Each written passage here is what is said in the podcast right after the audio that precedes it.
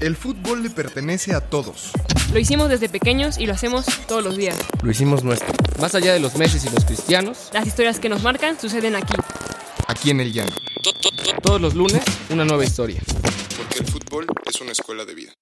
Apuntes de Aragona presenta Historias del Llano.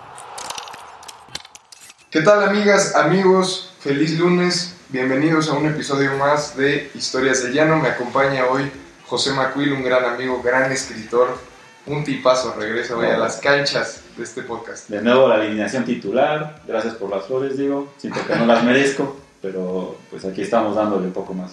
Bienvenido. Hoy, Gracias. José, hoy cumplimos, hoy es el episodio número 53, eh, lo cual implica pues festejar porque es un año, Un año completito. un año del podcast donde no paramos ni Y en qué momento entra el pastel y esto.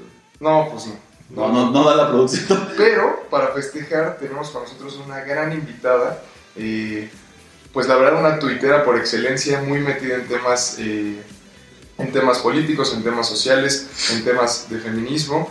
Me, me encantan sus dibujos Ah, y además es fanática, o bueno, al menos eso creo yo y espero que me lo confirme, de Apuntes de Rabonda. Heréndira Derbez, bienvenida. Hola, ¿qué tal? Mucho gusto. Mil gracias por invitarme y sí, me encanta Puntes de Rabona. Creo que hacen una chamba bien importante. Ah, muchas gracias, gracias. Muchas gracias, Ere. Eh, pues cuéntanos, eh, la verdad es que cuéntanos bien a qué te dedicas, qué haces, este, porque uno te sigue ahí, Sí. te retuitea, pero cuál- creo que haces investigación, ¿no?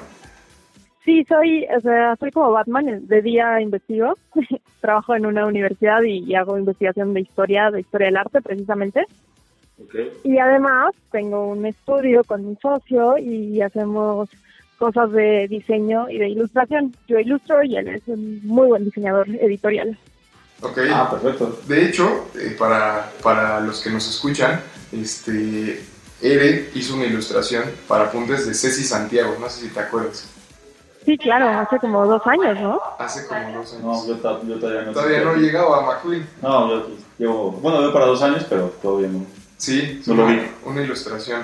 Sí, pues sí, este, pues qué padre, suena muy bien esto del estudio, suena muy bien esto de, de historia del arte. Cuéntanos eh, por qué el fútbol para ti es una escuela de vida, digamos, este, cuál ha sido tu anécdota del llano. Ilústranos, por favor. Pues para mí el fútbol fue un parteaguas en muchos aspectos. Empecé a jugar hace realmente muy poco. O sea, de chiquita siempre jugué todo. O sea, corría, saltaba, nadaba y jugaba fútbol de repente en la escuela. Era de las pocas niñas que jugaban fútbol. Pero realmente nunca nunca jugué porque cuando quise ir a clase, que esto era como en la secundaria, prepa, mi hermano iba a unas canchas, entonces yo dije, ah, pues voy a las mismas porque pues así mis papás me pueden llevar. Y no me aceptaron y siempre me quedé con, con la espinita de por qué mi hermano se puede jugar y yo no. Y al final mi hermano lo dejó, eso es muy chistoso. Y tiempo después, hace pocos años, hace como tres años, unos amigos dijeron, vamos a armar un equipo, pusieron en un chat y dijeron, pues ¿quién le entra? Y pues puros hombres como yo, yo, yo, yo, y dije, pues ya es mi oportunidad, si va a jugar fulanito de tal que tiene pésima coordinación, o sea, eso es lo que hice para mí, Dije, yo también puedo. O sea, sí, o sea, sí, yo puedo correr, o sea, no sé patear todavía, pero puedo correr. Y entonces fueron- fuimos a jugar a una cancha en el Valle, muy bien, un primer tiempo. Yo di, a mí me gustaba hacer defensa de chiquita, entonces dije, pues defensa, no saben ni qué estaba haciendo. Y un primer tiempo no nos metieron ni un solo gol, déjame, les, les comento. Y de repente en el medio tiempo sale un cuate como de, que era como el dueño de la cancha, o no sé qué era, administrador, y fue como, quítenme a la niña, quítenme a la niña. Y, entonces, y ni siquiera me hablaba a mí, y yo era la niña, y yo así como, ya no soy una niña. Pero pues sí, súper me enojé. Y a partir de eso dije, pues ahora voy a jugar. O sea, si me quitan esa posibilidad, eh, Más la tomo, ¿no? Ajá. Y entonces conseguí un lugar donde me dieron chance de entrenar. Bueno, no, me, no es que me dieran chance, sino que iba a clases y no tenían problemas porque jugar ahí, que se llama Silver Soccer en, en la colonia Narvarte. Y ahí aprendí. Y por, pues una lástima, ya no pude seguir ahí por horarios de la chamba y eso, porque entrenaba en las mañanas. Pero eso me llevó a encontrar canchas, entré al abierto, que es en, que es en Escandón, entré a, hace poco a otra cancha también, en, que es en la Condesa Escandón, que en femenil, juego en una prepa, o sea, he encontrado canchas y el club me ha abierto otros espacios, he conocido gente que de otra forma no hubiese conocido. También he jugado como en, en las canchas de las delegaciones, así me he ido a colar con chavos que siempre llamo mucho la atención como llegando y decir, pues puedo jugar con ellos y siempre me dicen que sí, pues se sacan de onda y luego cuando se dan cuenta que sí sé jugar, bueno, no es que juegue perfecto, pero pues no juego mal, es como, órale, la niña. es mucho todo me sigan diciendo la niña, porque sí, soy como 10 años más grande que esos chavos que son, creo que de prepa, pero bueno. Y la verdad, me la paso muy bien. Ha sido una forma de reconectarme con mi cuerpo de alguna forma, porque si bien siempre he hecho ejercicio, no es lo mismo ir a un gimnasio o, ir a otro tipo de actividad física que hacer un juego en equipo. Intervienen mil factores como pues cierta complicidad, cierta amistad. Hay, hay cosas en la cancha que, que no se puede explicar igual. O sea, hay una amistad distinta, hay una complicidad, hay un enojo cuando trabajas con alguien que funciona en la cancha y que no es igual en la vida real. O bueno, en la vida cotidiana, la cancha es real. Pero sí es un espacio bien padre, que también me ha gustado mucho, que lo he descubierto como un espacio mixto. Y creo que eso también ayuda mucho a quitar ciertos estereotipos de, de cómo se supone que es el cuerpo de las mujeres y cómo se supone que es el cuerpo de los hombres, porque yo he visto de los mejores jugadores en mi vida y de las mejores jugadoras y ningún y las mejores no le piden a los mejores nada. O sea, es, es bien padre darse cuenta cómo nuestro cuerpo es una, pues una, no me gusta decir máquina, pero si no es una máquina capaz de hacer cosas impresionantes y de entren y con un poco de entrenamiento, la verdad es que se puede hacer muchísimo. Oye, Ere, una pregunta. Eh, hay, hay una teoría que dice que el, el fútbol mixto va a ser como el futuro, Como en esta idea de eh, pues poner nuevas reglas, este, como poder ajustar quizá las fuerzas, ¿no? Para que haya nuevas oportunidades. ¿A ti te ha gustado más, por ejemplo, jugar fútbol mixto o jugar solamente con mujeres o tú O- con hombres, por o- ejemplo? ¿Qué- ¿Cuál ha sido tu... Sí, ¿cuál te gusta más? A mí me gusta mucho el mixto, pero lo que creo que pasa, y de repente la discusión cuando hablamos de fútbol mixto se ve muy chafa porque dicen es que son mejores los hombres, es que no, nos, no, no hemos tenido espacios de fútbol nosotras desde chiquitas. Claro. Que cualquier hombre ha jugado toda su vida porque nunca les han negado la posibilidad o nunca los han tratado mal por ni siquiera desearlo Sí, que en el caso de, yo me acuerdo, no sé cuántas veces me han dicho marimacha toda mi vida desde la primaria, y, y entonces, al no existir esos espacios, las mujeres sí llegamos como, como una especie como de time gap, le pondría como, como si tenemos las mismas capacidades, pero no hemos tenido ese entrenamiento. claro. Y lo que sí creo que pasa con el fútbol mixto es que empieza a haber esta discusión como muy biologicista de es que los cuerpos de los hombres tienen más músculo, más masa muscular y lo que quieras. Y que para mí se hace muy rara porque, o sea, sí es cierto, en, en, en promedio los cuerpos masculinos tienen más masa muscular, pero no todos los cuerpos masculinos ni no, y no todos los cuerpos femeninos. O sea, O, de- o demasiada O masa demasiada, muscular. demasiada O grasa. demasiada masa muscular y grasa, ¿no? Ajá, es que aparte, o sea, por ejemplo, no es lo mismo el tamañito de Messi con, no sé, Soraya Jiménez. No sé, sí, total, Claro. o sea, como que, o sea, como que no existe realmente una forma de tener un cuerpo de hombre y una forma de tener un cuerpo de mujer. Y creo Claro. que hay posiciones estratégicas, como en todos los deportes, en, pon tú, en fútbol americano muy claro, que, que pues, necesitas a alguien como muy fuerte, muy ancho, en ciertas posiciones, pero luego necesitas en otras a alguien muy veloz. Y al final el fútbol también es de mucha técnica y de mucha estrategia. Entonces, eso creo que no, no se limita a un género. Entonces, a, a tu parecer, ¿cuál es el siguiente paso para que el fútbol, el fútbol mixto dé como El salto. el salto, ¿no? No sea como separar al hombre y la mujer, que la mujer tenga ciertas ventajas, que sea igual. ¿Cuál, cuál sería el paso para el fútbol mixto? Pues yo creo que, como con todos los deportes y como todas las actividades también intelectuales, es algo que empieza desde la cuna. O sea, por la forma de nuestros genitales deciden qué juguetes nos dan cuando nacemos y qué colores, por ejemplo. Entonces, si naces niño, te van a regalar pelotas y te van a regalar cohetes. Y si naces niña, te van a regalar muñecas y te van a regalar ollitas, como para jugar a la cocinita. Y entonces, creo que más bien sería como a un niño hay que regalarle ollitas para jugar a la comidita, para que aprenda que tiene que hacer labores domésticas. Y a una niña también está chido regalarle un cohete para que le interese, no sé, las ciencias eh, astronómicas o, le intere- o una pelota para que le interese pro- eh, apropiarse su cuerpo, jugar un deporte y darse cuenta que tiene esa capacidad. Porque Claro. eso es otra cosa que creo que es muy liberadora de los deportes eh, cuando los practicamos nosotras, los deportes tradicionalmente masculinos, es que nos damos cuenta que nuestro cuerpo es nuestro. O sea, es, es un- una forma de apropiarnos de nuestro cuerpo de una, de una forma muy empírica. Claro, sí, como en esta idea de a través del juego uno adquiere conciencia de sus fuerzas, su flexibilidad, ¿no? Sus alcances. y eso. capacidades. Claro, o sea, a mí de repente que me enfrento con clientes muy pesados o con académicos muy pesados y que les hablo como al tú por tú, o sea, y hay gente, o sea, no es que sea grosera, pero digo, oye, no, no estoy de acuerdo y tal. Y hay gente que me dice, ¿cómo te atreves a decirles papá de vaca sagrada? Yo, pues porque juego con chavos mucho más altos que yo, put. Y Claro. que Esa- persiguen. es- Es un académico que me va a dar miedo, ¿sabes? O sea, me da más miedo este, cierto, ciertos chavos que van a la cancha de la Alguna entrada marrullera, ¿no? Lo que Ju- los- justo, justo te iba, te iba a preguntar, como, ¿sigues jugando de defensa?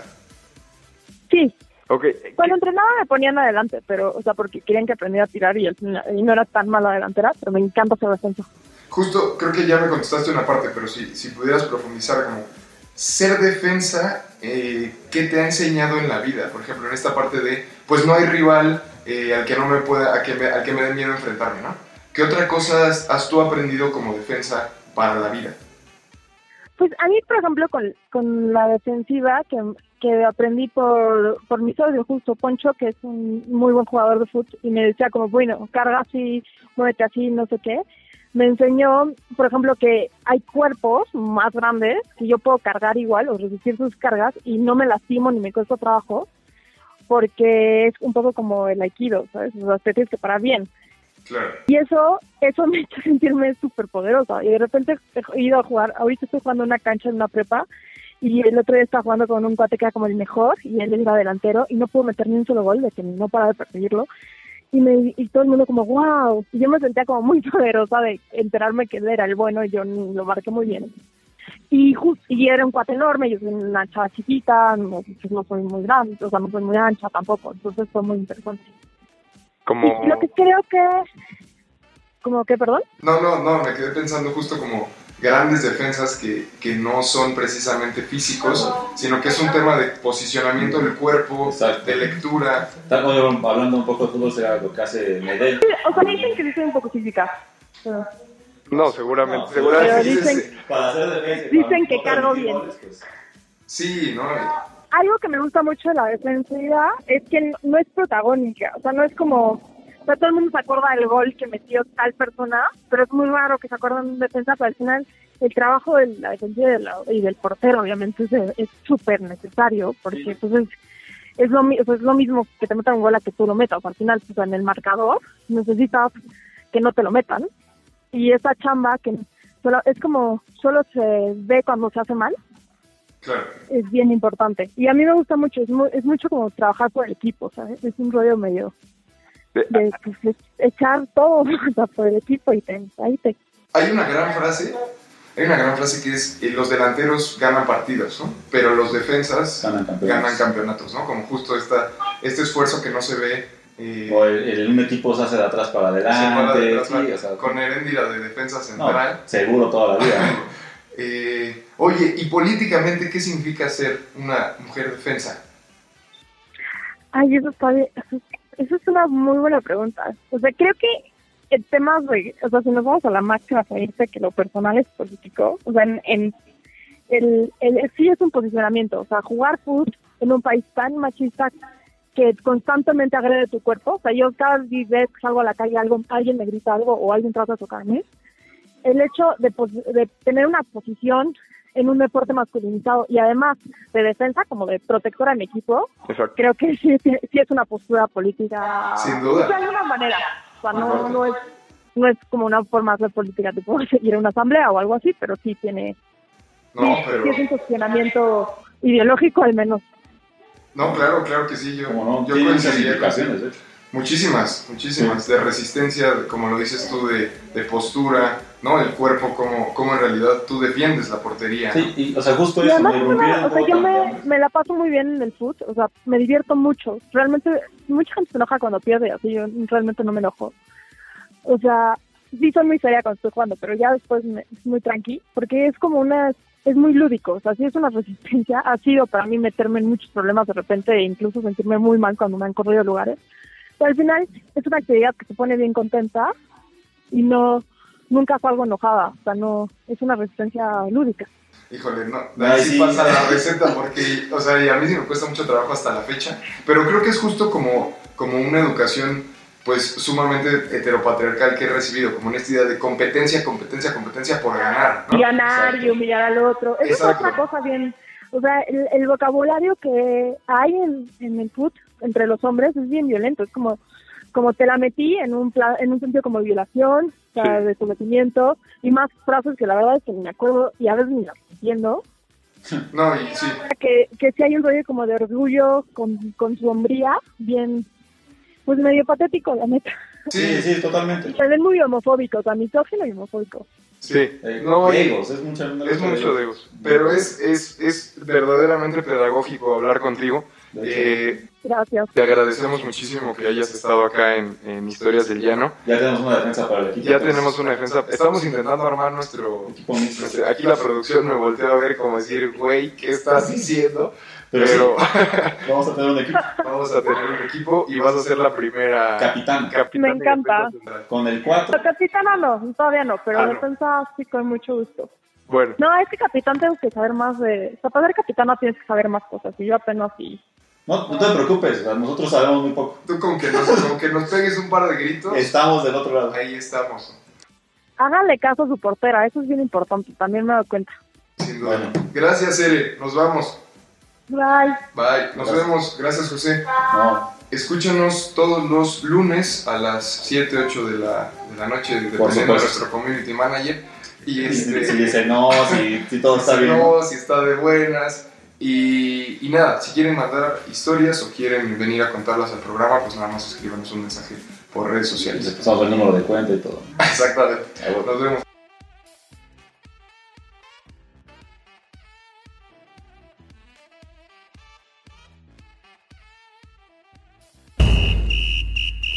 ¿Quieres más historias? Síguenos en todas nuestras redes sociales como Apuntes de Rabona para ver el mundo desde el fútbol.